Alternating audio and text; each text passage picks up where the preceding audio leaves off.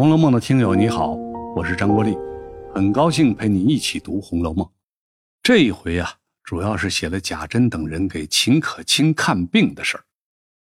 秦可卿生了病，宁国府上上下下都很着急，正赶巧还赶上了贾静过生日。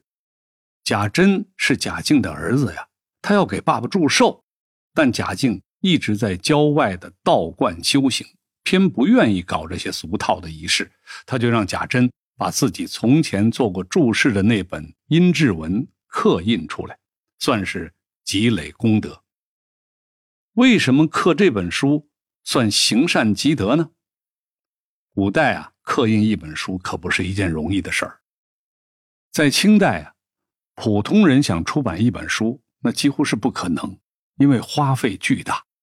当时采用的是雕版印刷的方式，一本书要印出来，先要把书的内容都雕版刻出来，这个雕版都是一次性的，印完了这本书就不能再用了，成本是很高很高的，只有有钱的人才能负担得起。《红楼梦》为什么有这么多不同的版本呢？那就是因为曹雪芹活着的时候就已经是穷困潦倒，他没有把《红楼梦》印刷出来的本钱。一直都是以手抄本的形式流传，大家相互抄来抄去，每个抄本最后就都不一样。那咱们再说回到刻印吧，那刻印这本阴骘文要花很多钱，只有宁国府这样的有钱人家才能支付得起。更重要的是，阴骘文是在清代非常流行的一本道教经书，全名叫《文昌帝君阴骘文》。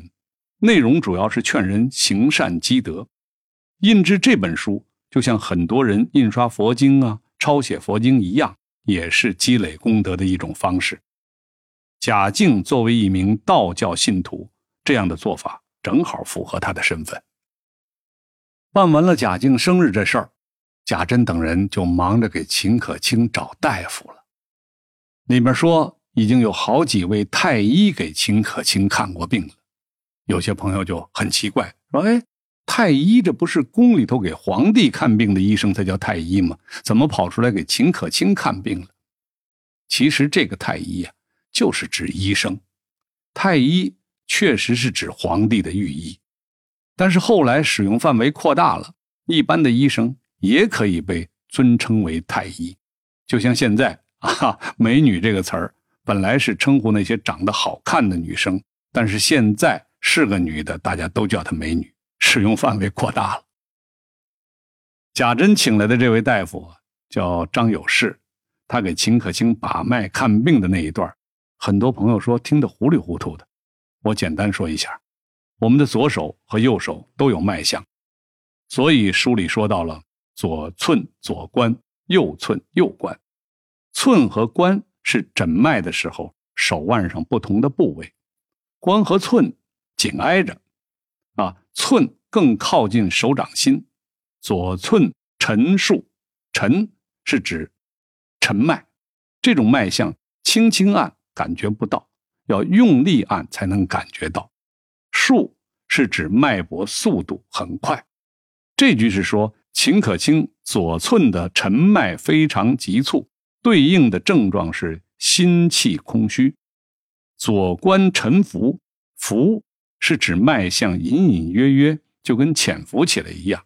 这句是指他的左关沉脉飘忽不定，对应的症状是气息阻滞。